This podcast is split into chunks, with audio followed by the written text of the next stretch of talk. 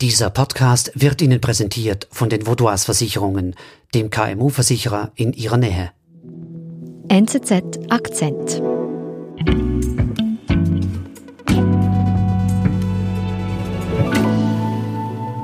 Ja, Magda ist, äh, ist ein Profi. Sie ist eine, eine richtige Erscheinung. Sie hat eine sehr natürliche Autorität. Und Magda Gomez hat den sozialen Aufstieg geschafft. Der jungen Brasilianerin stehen alle Türen offen.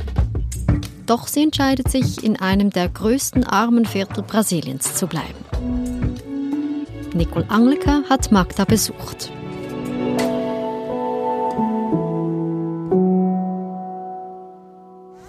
Vou passar aqui a palavra para o amigo que tem uma, uma reclamação, porque o que, que você acha desse negócio aí que está acontecendo? Wir sind in der Rosinha, das ist eine Favela in Rio de Janeiro, eines der größten Armenviertel von ganz Brasilien mit 110.000 Einwohnern schätzungsweise.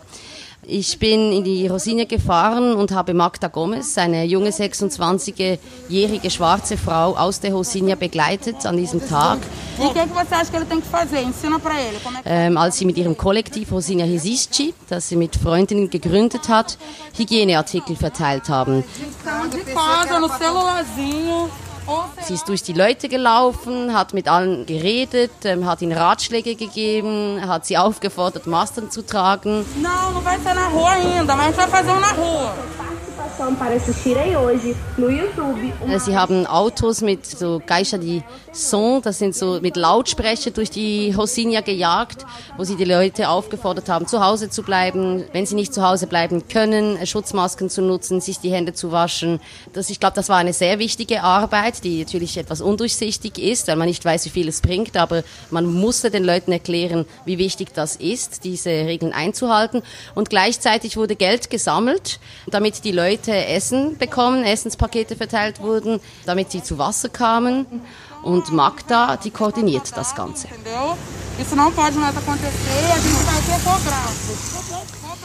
Ja, Magda ist, äh, ist ein Profi. Das, äh, das merkt man ihr schnell an. Und sie, ist, sie ist sehr jung, also das, äh, sie ist eine, eine richtige Erscheinung. Sie ist sehr strategisch vorgegangen, als sie diese Hilfe organisiert hat mit ihren Freunden. Sie hat mir erzählt, wie sie zunächst bei den Bewohnern Fragebögen verteilt hat, um sich zu erkunden, was sie am dringendsten brauchen. Das hat sie direkt gemacht, quasi als diese Quarantäne ausgerufen wurde. Sie hat einen Businessplan aufgestellt, Budget, Spendengeldern gesammelt, Leute mobilisiert. Also das klingt nach einer engagierten Politikerin. Ja, sie selber sieht sich alles, alles andere als als Politikerin, sondern äh, sie nimmt sich als Stimme für die Favela-Bewohner wahr. Sie macht dabei auch eine klare Ansage. Sie sagt, wir müssen dem Staat sagen, was wir brauchen, nicht er uns. Das heißt, es, es muss eigentlich von den Leuten da ausgehen und das nimmt sie in die Hand. Also sie wirkt enorm zielbewusst, energisch, ambitioniert. Wie wird sie denn in der Favela selbst wahrgenommen, wenn sie da den Menschen hilft? Ja, es ist interessant, wenn sie auf der Straße unterwegs ist oder wenn sie einen Raum betritt, auch privat. Sie ist, sie ist wirklich eine, eine regelrechte Wucht. Sie redet wahnsinnig viel, schnell, ist laut, lacht auch immer wieder sehr laut.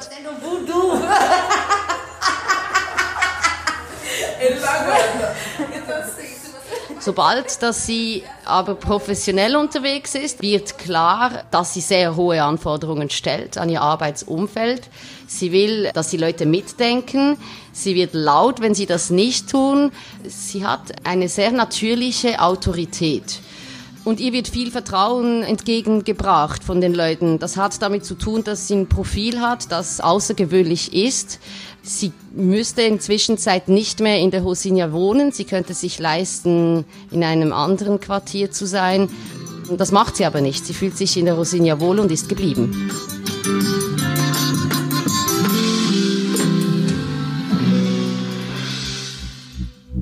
Wir sind gleich zurück. Sie, Ihre Mitarbeitenden und Ihr Unternehmen sind jeden Tag auf einen verlässlichen Partner angewiesen. Dank der lokalen Verankerung kennen wir bei den Vaudois Versicherungen Ihre Bedürfnisse und können Ihnen flexible, maßgeschneiderte Versicherungslösungen anbieten. So können Sie Ihrem Unternehmergeist freien Lauf lassen.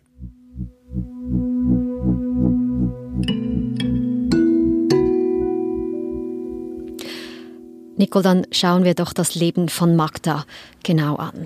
Wie ist sie aufgewachsen? Magda ist einem Matriarchat aufgewachsen zwischen Mutter, Großmutter und einer Tante. Ihre Mutter war arm und alleinerziehend, musste arbeiten und schickte damals die kleine Magda aufs Land in Obhut zu einer Schwester, wo sie jahrelang lebte und auch mit einem Esel zur Schule ging und die während vier Jahren morgens um vier Uhr aufgestanden war. História comum né, de não ter pai. Die Rolle von männlichen Vorbildern gibt es keine. Ich habe sie direkt danach gefragt, sagt sie auch. Von ihrem Vater hält sie nicht viel, macht abfällige Kommentare und wechselt ziemlich schnell das Thema. Meu pai não nada. Meu pai resolveu virar uma fumaça. Então, Sie betont sehr stark, wie wichtig diese drei Frauen waren in ihrem Umfeld, immer wieder. Sie, sie hat bei der Tante gewohnt, ist aber, hat jedes Mal alle Sommerferien und alle längeren Ferien hat sie in Rio verbracht wo sie fünf Tage die Woche mit ihrer Großmutter zusammen war. Und diese Großmutter begleitete sie stets auf die Arbeit, wo diese als Hausangestellte bei einer reichen Familie arbeitete. Das heißt, sie hat auch mitgekriegt, wie es ist, nicht in Armut zu leben. Offenbar hat diese sehr traditionelle, reiche ähm, Familie aus Rio die kleine Magda immer integriert zu allem. Privatenglischstunden, Gitarrenunterricht. e foi ali onde eu aprendi a tocar violino, ter um primeiro contato com o curso de inglês que eu fazia ali mesmo. Sie erzählt von Cocktailpartys, von einer großen Bibliothek, die sie offenbar damals sehr beeindruckt hatte, von Frühstück mit Blaubeeren, das alles, alles Sachen, die sie überhaupt nicht kannte von sich, von sich zu Hause. Wie ging es nach der Schulzeit weiter mit Magda? Magda ist dann zurückgekommen nach Rio und hatte dank hervorragenden Schulleistungen Stipendien ähm, erhalten für renommierte Privatuniversitäten, wo sie Ingenieurwesen und Wirtschaft studiert. Sie ist so weit gekommen, weil sie eine überdurchschnittlich gute Schülerin war. Sie lernt auch gerne, das erzählt sie immer wieder, sie ist eine intellektuelle Person. Ihr Bücherregal zu Hause ist voll von irgendwelchen Sachbüchern, wie man eine Favela urbanisiert, wie man Projekte durchführt. Und in diesen Privatuniversitäten ist sie als schwarze Frau aus der Favela eine, eine Ausnahme. Sie sticht heraus, das betont sie auch mehrmals, sie spricht von einem elitären Umfeld, das eigentlich nicht ihres ist. Então o sentimento era, puta que pariu, o que, que eu estou fazendo aqui? Mas eu tenho que ficar aqui, porque eu não tinha outro jeito. Aber sie musste damit umgehen und sich damit zurechtfinden. Wir haben hier eine intelligente Frau, die eigentlich alle Möglichkeiten hat, wegzugehen, Geld verdienen, aber sie bleibt in, in den Favelas, in bitterer Armut. Warum macht sie das? Was treibt sie an? Ihrer Meinung nach ist es nichts anderes als gerecht, dass sie äh, das Erlernte da einsetzt, wo sie herkommt. Sie will es teilen. Sie ist sich bewusst, dass sie sehr gut gebildet ist, dass sie ein Gepäck hat, das nicht alle haben und sie will die anderen daran teilhaben lassen. Das ist ein sehr starker Solidaritätsgedanke. Sie ist auch überzeugt davon, dass sie diese Arbeit quasi äh, nur machen kann, wenn sie da lebt, weil sie sonst an Glaubwürdigkeit verlieren würde bei der Anwohnerschaft. Aber ich glaube, es spielt auch eine private Seite damit. Sie fühlt sich wohl in der Favela, sie fühlt sich wohl in der Rosinia, das betont sie sehr oft. Sie lebt wahnsinnig gerne da, sie fühlt sich da sehr sicher, ihr ganzes Umfeld ist da. Es ist ihre Heimat und sie möchte diese auch nicht leugnen.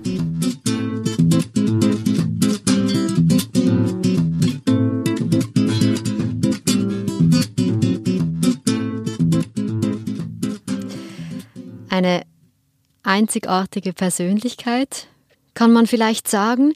Ist denn Ihre Arbeit in der Favela, die Hilfe, die sie dort gibt, auch so einzigartig? Das kann man wohl nicht ganz so sagen. Man muss sehen, dass sich die Favela äh, mit Anwohnern quasi immer schon seit Jahren selber organisiert haben, weil der Staat abwesend ist. Das betont auch Magda immer wieder. Sie sagt, ähm, die Solidarität zwischen uns, das sind kleine Sachen. Der eine Nachbar hilft dem anderen aus. Wir kennen das alle. Wir schauen zu uns.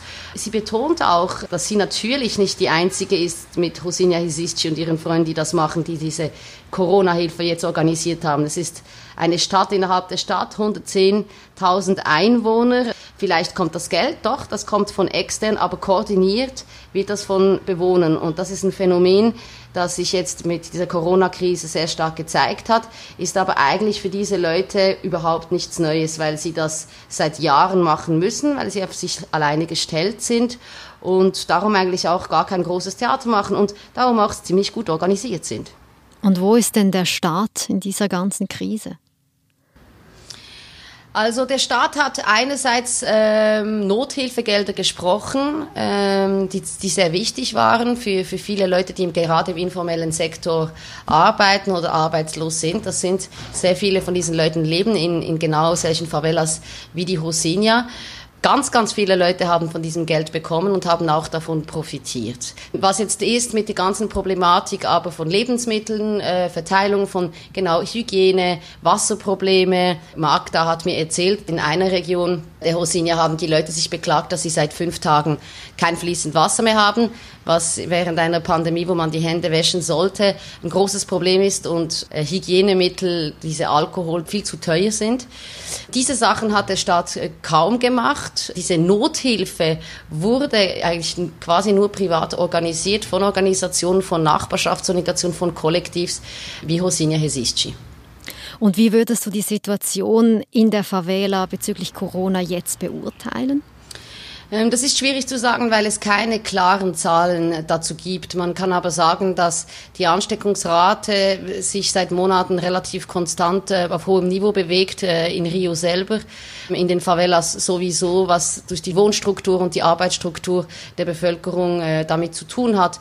Was man aber sicher auch sagen kann, dass solche die ganz vielen kleinen Initiativen, die es gibt in diesen armen Viertel, genau solche wie Magda, die haben sicher dazu beigetragen, um das Leben der Anwohner ähm, und vor allem auch das Ertragen dieser Krise ein bisschen zu vereinfachen und ich glaube vor allem auch, um die Leute aufzuklären, Präventionsarbeit zu leisten.